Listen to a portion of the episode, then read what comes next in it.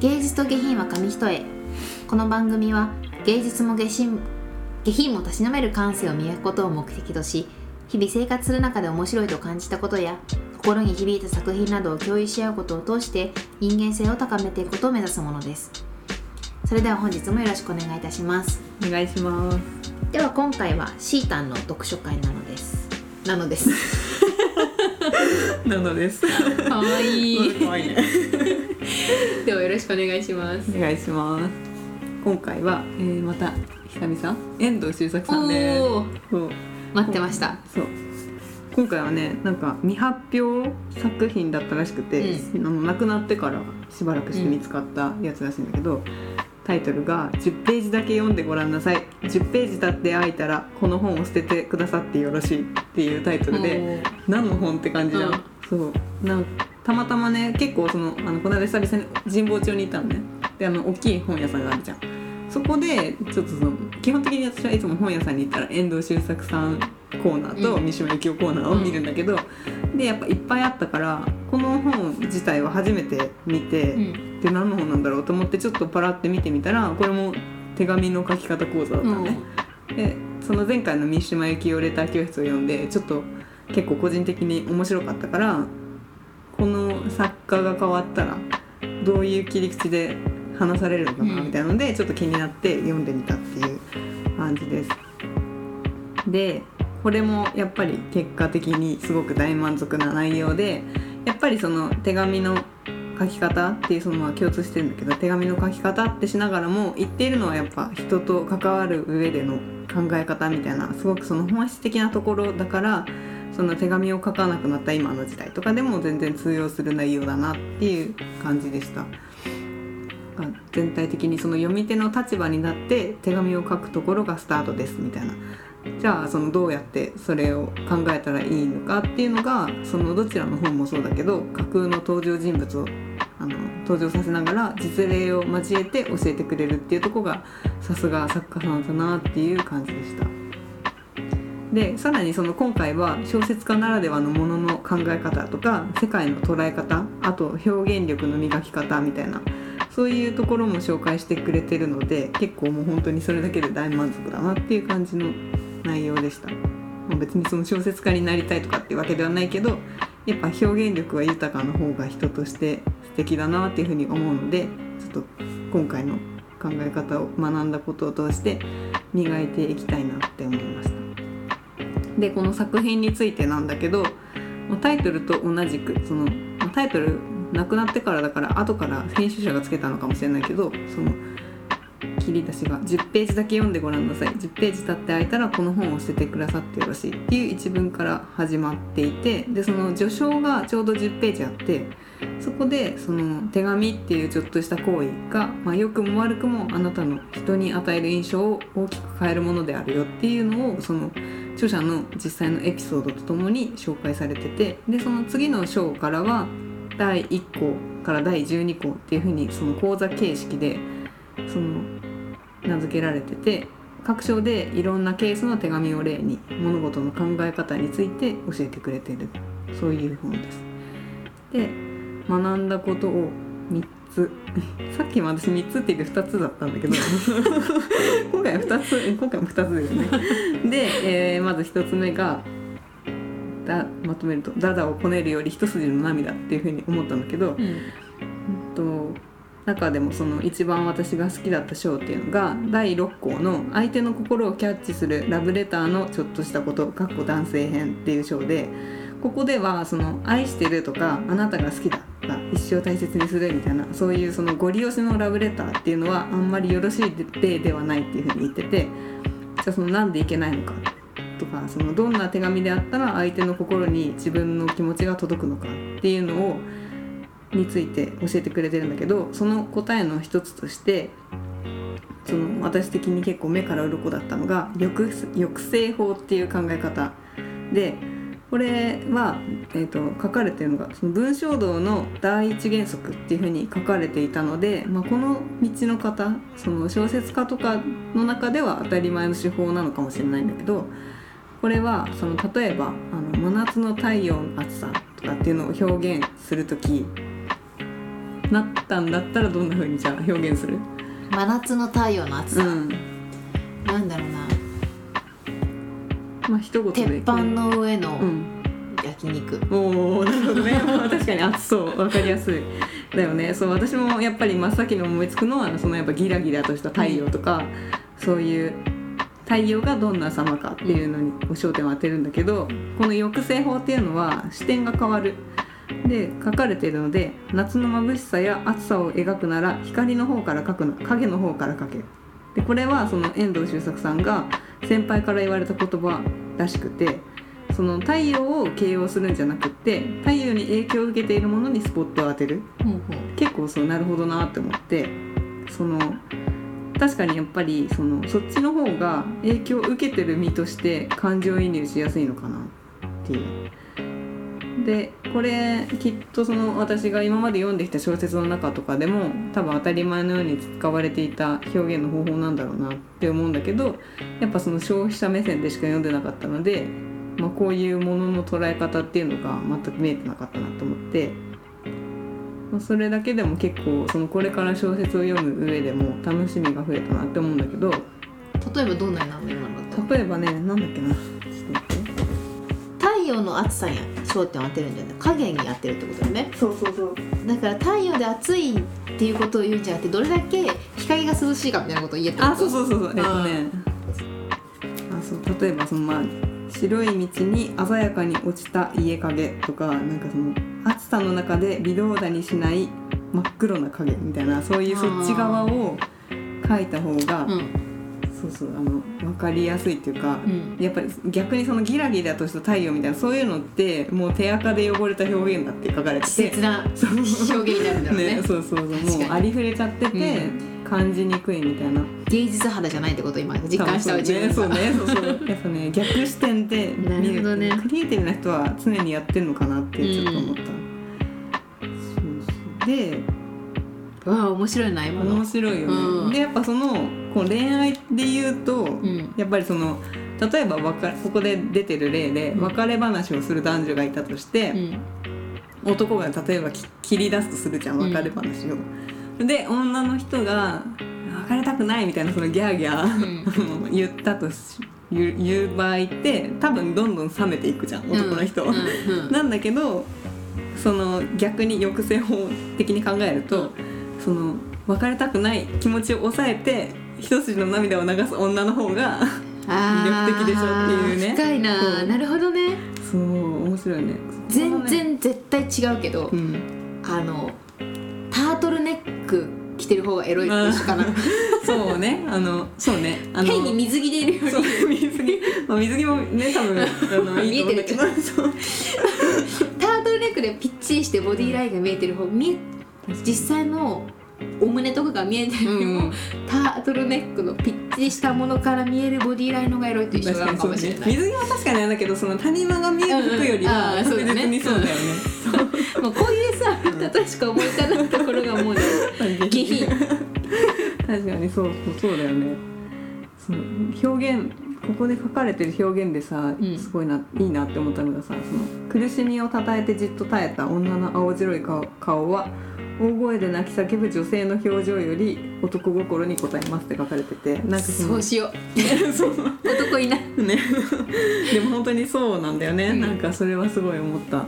結構ねやっぱその自分の感情を抑えながらも出ちゃったみたいなね、うん。そういうとこにやっぱグッとくるんだなっていう、でもよくいいよね。なんか浮気しなんで浮気したのとかっていうより、うん。あいいよみたいな、うん。が一番来る。確かに。来るよねうん。あれですね。表現のその自分の愛を伝えるなら、あのワンワン、うん。責めるよりは、うん。ちょっと身を引いて、うん。の方がいいですよ。であともう一つ転移法っていう考えもあの紹介されてたんだけど、うん。まあちょっとここでは割愛するんだけどこれもなんか結構面白い考え方で友達や職場の人とかそのアタックしたいけどリスクが怖いみたいなそういうケースですごく使えるものだったので、まあ、気になる方はぜひ読んでみてくださいっていう感じですね。それ使われたらリスナーってことだね。そうだね。もうナチュラルにできると思うけどそうそうでもう一つが、えーと、表現を具体的にすると愛情が伝わるっていうのを学びましてこれはあの三島由紀夫レター教室さっきのやつでもちょっと言ったけど私はあんまりその手紙あまあ友達の誕生日とかにちょっとカードを書いたりするメッセージカード書いたりするけどその全然その文才もないし表現力も乏しいからなんか書いてて結構やっぱありふれたメッセージカードになっちゃってるなっていうのが結構思う。でしかもそのやっぱ毎年その友達にあげたりするとさもうやっぱあげる友達ってもう10年ぐらいさ付き合いがあるそうそうある人ばっかだからなんかいつも同じこと書いてるなみたいな自分で書きながらも結構思っててでもやっぱせっかく書くなら喜んでほしいし、うん、っていうのでここを読んでてあこれは使えるって思ったのが表現を具体的にするっていう方法だったんだけど例えば実際ちょっと考えてみて自分の友達で近々入籍する友達がいたからそのじゃあその子になんかメッセージカードを送ろうかなってした時に何て書いたらいいかなっていうその考えてみたんだけど、まあ、今までの私だったら 結婚おめでとう。お二人で力を合わせてある明るい家庭を築いてください。末永くお幸せにね。みたいな、うん、そういうもう誰にでも出せるようなメッセージを書いてしまっていた。として。でそれをその今回学んだ具体的にっていうので考えた時にいつもどんな話でも包み込むような優しい笑顔で話を聞いてくれるまるまるちゃんと結婚できる旦那さんが羨ましいです。結婚おめでとう。末永くお幸せにね。みたいな。そういうふうに伝わるね。ねなんか相手のことをこれ実際にやっぱその友達のことを考えて作ってみた文なんだけど、やっぱそのその子に当てはまるとかね。そういうのの方がやっぱりもらった側も嬉しいのかなっていうのでこれから使いたいなって思って実際その今回ちょっとこれを考えてみた時にやっぱりその相手をすごく観察していないとできないなっていうふうに思って、でまあやっぱ長く付き合ってるからその友達その子のことはよくわかるから、まあ、出たけどやっぱりその付き合いがそんなになかったりする人とかに何かをメッセージ書こうって思った時ってやっぱりそのいつもよく見ていないと書けないなって思ったのでやっぱこれから人と関わっていく上でその相手になんか何かメッセージを送るつもりで相手のいいところを探そうっていう風にして接せればその人のいいところを見る目っていうのが養われていくのかなっていう新たな気づきも得られて、まあ、そういう訓練をどんどんやっていこうって個人的には思いました、うん、そんな感じですね。確かに今の聞いてて、うん、すっごく納得できる個人的なエピソードがあって、うん、あの前の会社で、うん、なんかこうサンクスカードみたいなのがあったんだよね、うん、なんかいい行動した人とか、なんかいいことしてくれた人に感謝の気持ちをこう送るカードがあって、で私がそで毎月そのサンクスカードみたいなものを送った人の中送られた内容の中から毎月一番いいものを一つ選んで、うん、そのその行動した人が表彰されるっていうのがあったのね、うん、で私が書いたカードが一番選ばれた回数が多かったのずっと、うん、そこの会社にいた3年間の中で、うん、で、まあ、すごく私が書いた内容を選んでもらえてたんだけど、その理由がよく言われてたのがすごく具体的に書いてあるから、選ぶ側も選びやすいし送られる側も自分の何の行動がして、何が良かったかが分かるから、うん、すごくもらう側も嬉しいって言われたことがあって、えー。うんうん、一般的なのはあの時あ何今日すごく忙しかったけど何々さんがいてくれて本当に助かりましたありがとうございました、が一般的なよく多いやつだったんだけど。結構私具体的に書くようにしていて、うん、忙しい時に何々さんがお客さんに対してこんな行動してくれたおかげでお客さんがこんな反応してくれて、うん、さらに私たち従業員もこんな風に楽になりました、うん、何々さんがいてくれてよかったです本当にありがとうございますみたいな書いてたのね。で結構上司とかから言ってもらえてたのがやっぱその読む側が具体的に事例を思い浮かべやすいし、やそのもらう人も自分のどこがいいかがやっぱすごく伝わる、うん、自己肯定感もあるし次のいい行動にまたつながるって言われていて、ね、それをすごくなんか思い出しながら具体的にやっぱ書くって確かに。なんか。そうだね。自分のあの行動が刺さったんだとかね、そう。それだけで全然違うもんね、うん、見ててもらえてる感あるよね。そうだね。確かに。そうなんだよね。これ私じゃなくても当てはまるわっていうやつはちょっとねまあありがたいけあどうん嬉しいけどやっぱ物足りなさは出ちゃうもんね、意外とねやっぱアウトプットと一緒だけどそのちゃんと見てなかったりねするよね。そうそうそう。見てるつもりで、うん。意外と見てないな。本も一緒だよね。読んでるつもりだと具体的にあんま語れないよね。そうそうそうなんだよね。あれ分かったはずなのに、うん。分かってなかったのかなっていうね。そうそうそう。そう。面白いな周作さんの。面白いね。うん面白かった。いやさっきのなんかなんだっけ最初の。引き算じゃなくて。抑制法ね。そう抑制法。抑制法いいよね。抑制法面白いな。抑制法いい。なんか抑制法ができるようになるのが私たちのテーマである芸術下品の下品芸術の部分になるんだな。今は下品。だ そのまま。そうだね。逆逆視点で見るっていうね。そうそうそう。確かに。紙一重だね。紙一重だよね、うん。本当に何かにつけてちょっとタイトルとつなぎやすくなっちゃう。ね。なんか最後これ最後にのところでなんかユーモアは他者と結びつこうとする愛の表れであるって遠藤周さん別の本かなんかで書かれたらしくて結構それがなんか個人的に響いて確かにユーモアなんで必要なんだろうって思った時に、そうかなんか人と結ぶためというか、うん。愛のためにあるんだなみたいな。はい。はい、課題。愛を知る。愛を知る。うん、愛とは？愛とは。でも愛ってやっぱさ抑制法だなって常々思うけど、この間あの容疑者 X の検診を見たの、うん。久々に。多分昔見てそう会社の人に勧められて、よね。そうそう。あれもさなんかやっぱさ抑制法じゃないけど、うん。なんかその自分結構さあれも紙一重じゃん。なんかさえストーカーみたいな、うん。思いきややっぱさなんか相手を思ってる、なんかそこにその愛の美しさにうん。感動する感じが、今鳥肌立ったわすごい。ね なんかさああそうだね。そうそう。あとタイトルすごい秀逸だよね。確かに。容疑者 X の検診。そうだね。最後の最後まで見終わった後にそういうことか確かに。そうだね。天才的なね。確かに。すごいよね。タイトルだようねん献身っていう言葉がね。ね。でもなんか人が感動するのって結局いつも一緒っていうかプロットは全部一緒なんだなって思った、うんなんかその自分の欲じゃなくって、なんかその自分を差し置いても相手に幸せになってほしいみたいな、うん。そういう姿にうん、うん。やっぱ人って感動するんだなみたいな。そうだね。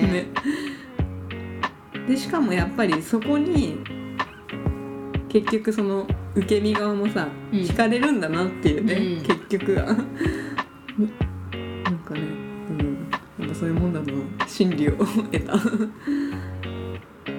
次彼氏できた時は一筋の涙を流す女になるわ。そうだね。そうそうその方がねいいよね。そんな。はい、手紙シリーズ、うん、うん。面白い。面白かったな。面白いなどっちやさ。んねすごいよね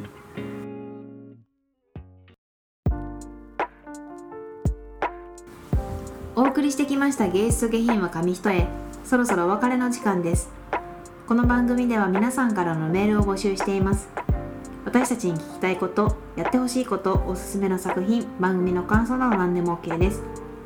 メールアドレスはゲヒゲヒ .nksk.gmail.com です。Google ホームからもお待ちしております。それでは本日もお聴きいただきありがとうございました。